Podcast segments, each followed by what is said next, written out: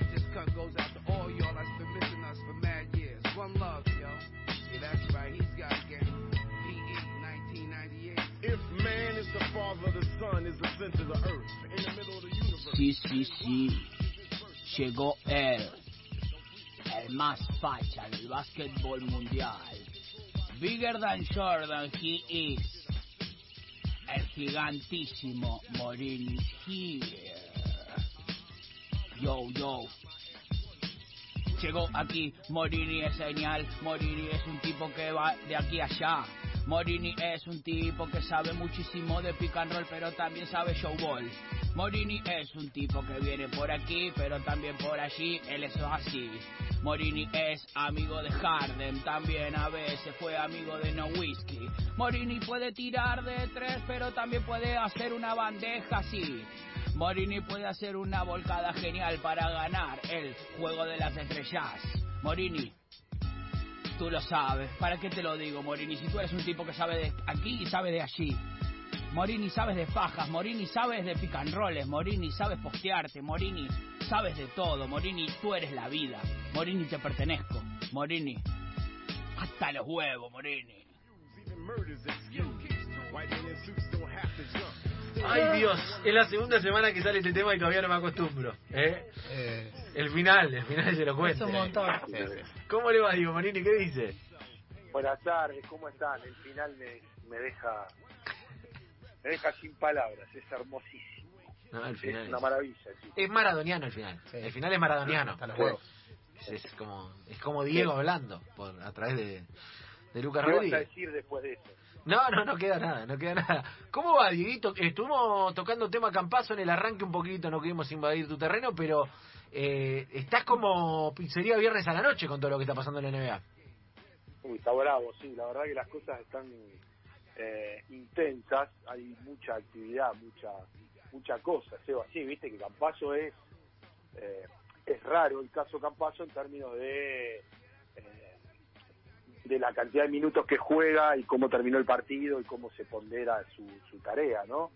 Eh, pero pero obviamente que sí, que la, la, la NBA pasó a tener una relevancia para, para esta para este lado del planeta que tiene que ver con Facundo, que bueno, que lo venimos hablando columna tras columna antes de arrancar cada columna, que cada oportunidad que le ofrecen al cordobés, el tipo las, las toma, ¿no? Sí, las toma bien. Digo, hoy, hoy decíamos en el arranque, me parece que lo que está demostrando es que, más allá de la adaptación, parte ya hecha de la adaptación y parte seguramente que no, que, que todavía le resta, pero el tipo demostró que puede ahí, ¿no? Me parece que, que eso es lo que va quedando claro, que el tipo puede, que está, que lo ponen y está. Sí, sí, digamos, dependerá mucho de algunos partidos que tiene que ver con, ¿no? Con, con cómo, cómo, cómo piensa Mike Malone, que es el entrenador de Denver Nuggets, los juegos respecto de las posibilidades de Campazo.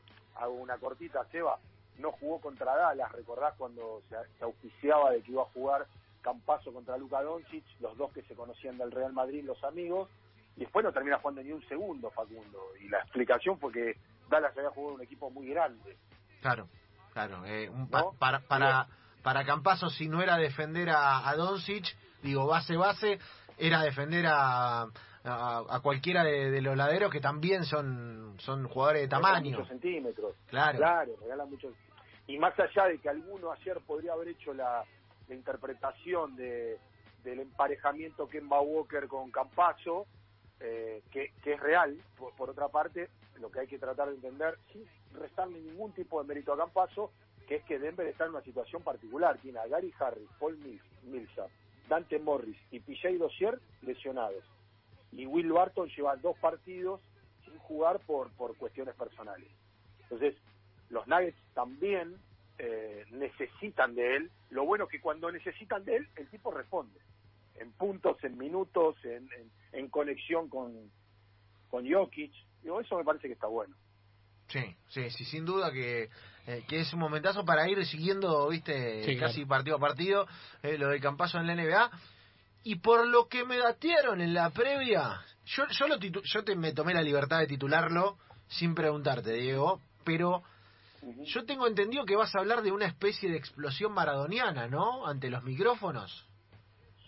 Exactamente, y que no, no lo calificaría tanto como, como una explosión maradoniana, aunque sí por ahí tiene algún vínculo con eso, eh, sino que lo vincularía como, eh, o, lo asociaría a el grito de eh, los jugadores o la rebelión de algún jugador o de los jugadores frente a determinadas cuestiones que tienen que ver con la NBA, eh, que siempre se aceptaron y que bueno, algunos dicen, bueno, pero no es, ya no es demasiado.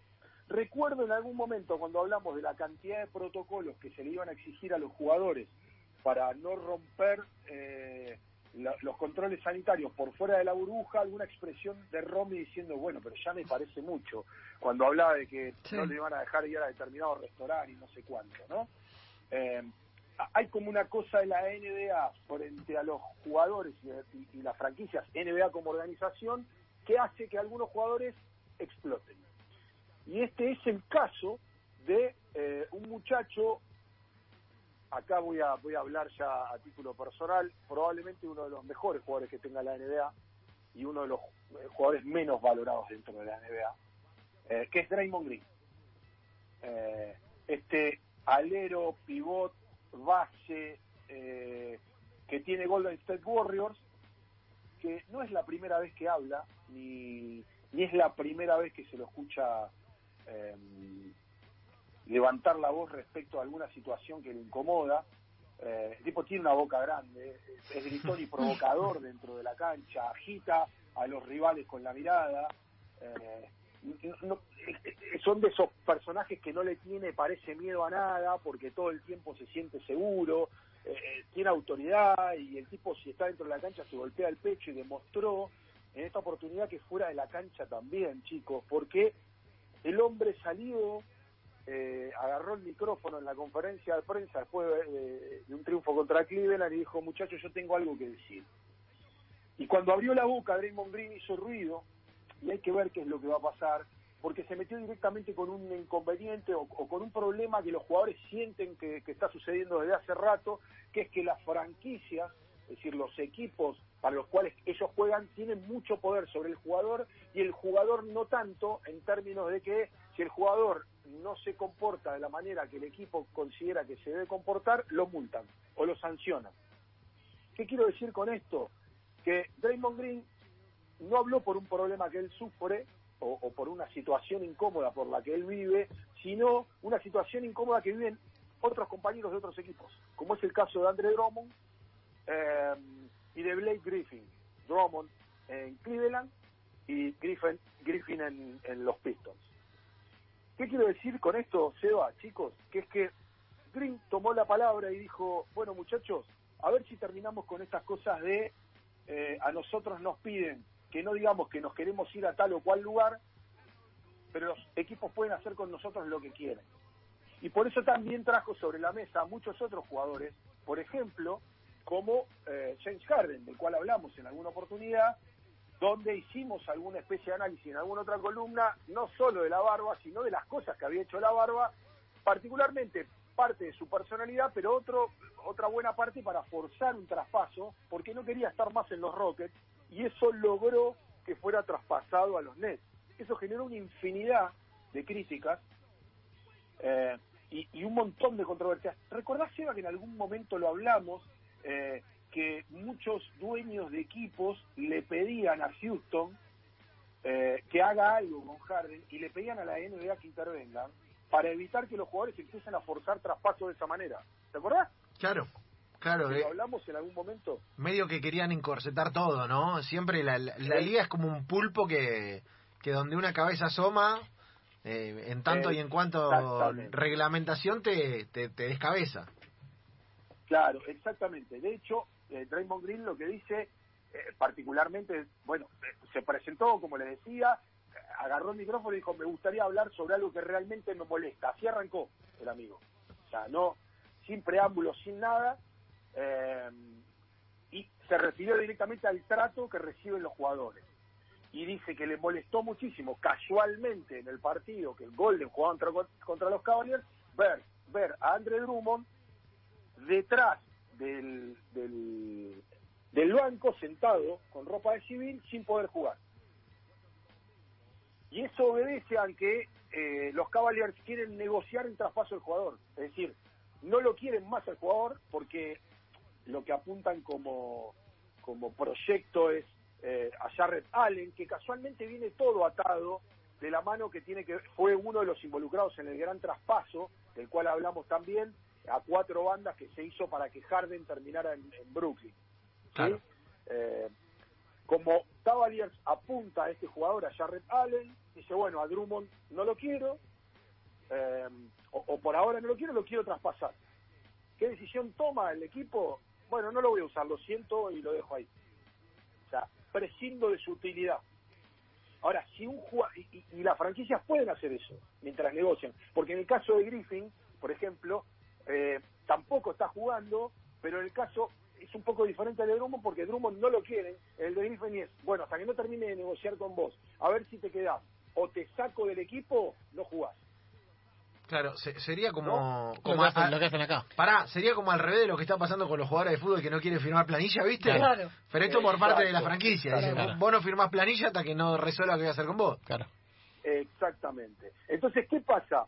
Eh, Draymond Green dice, bueno, muchachos, paremos con esto. O sea, ¿por qué las franquicias pueden decidir sobre nosotros y nosotros, si hablamos, si decimos algo, nos multan? Si nosotros tomamos decisiones por nosotros, nos multan.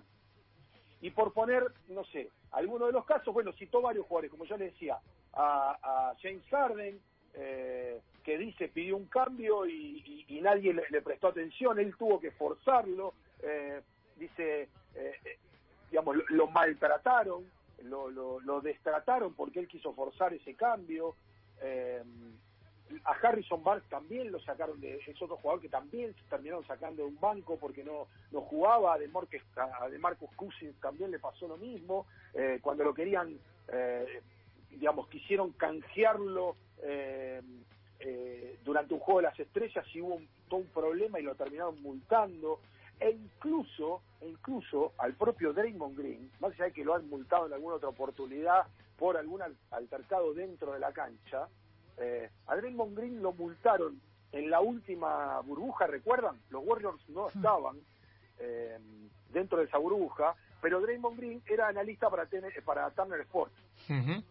Y en un partido de Phoenix elogió a Devin Booker, Sí. mucho elogió a Devin Booker y dijo que hasta que no tenía que estar eh, en los Suns, que o sea que le limitaba su crecimiento a los Suns.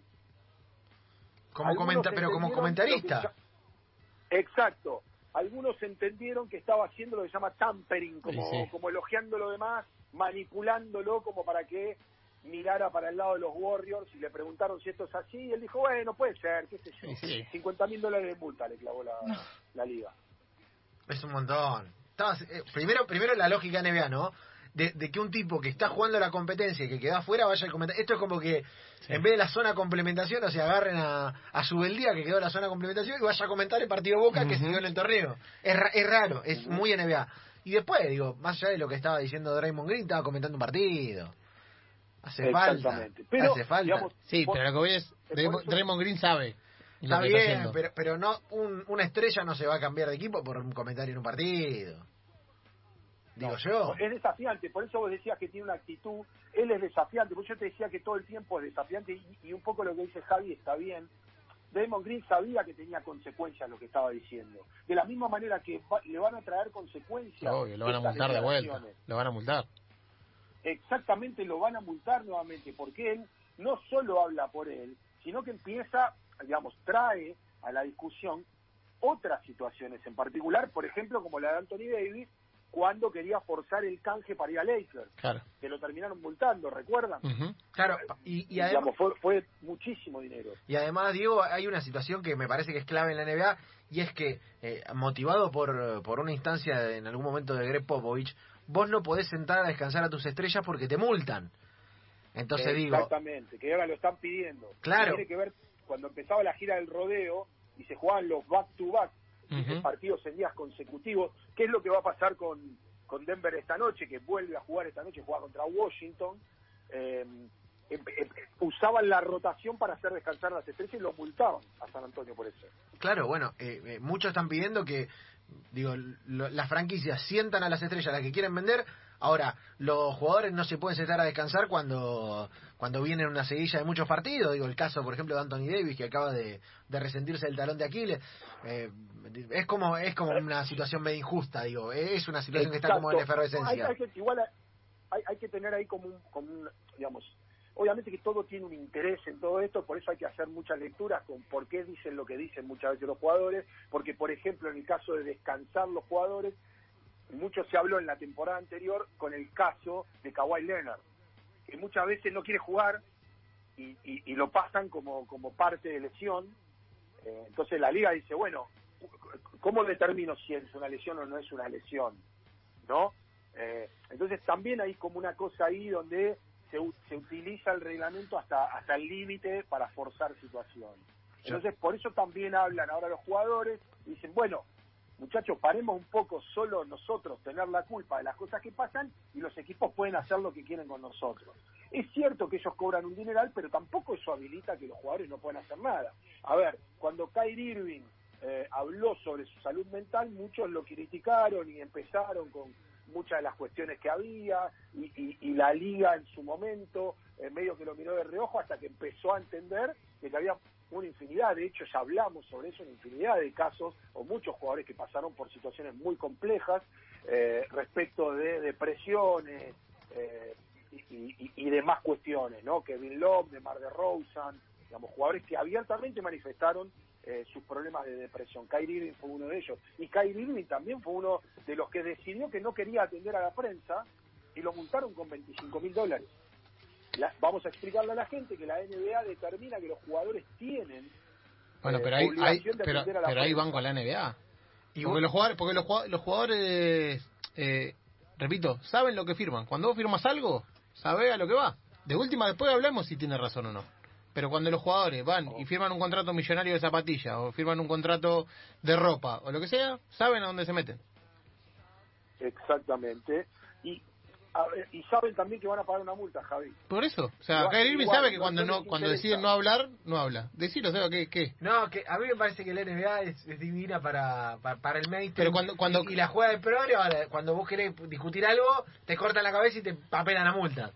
No, no, bien, pero, digo, ¿no? bueno, pero a lo que voy, no es lo mismo criticar a la NBA que no hablar con la prensa. Cuando vos sabés que la, bueno, Son- sí, sí, son cosas Kyrie diferentes. No son habla. cosas diferentes. Sabés que el negocio está para mostrar las cositas diferentes atrás. y- Porque te, Kyrie Irving cobra 30 palos por año y el 70% del sueldo se lo pagan las marcas que están detrás del banner. Corta.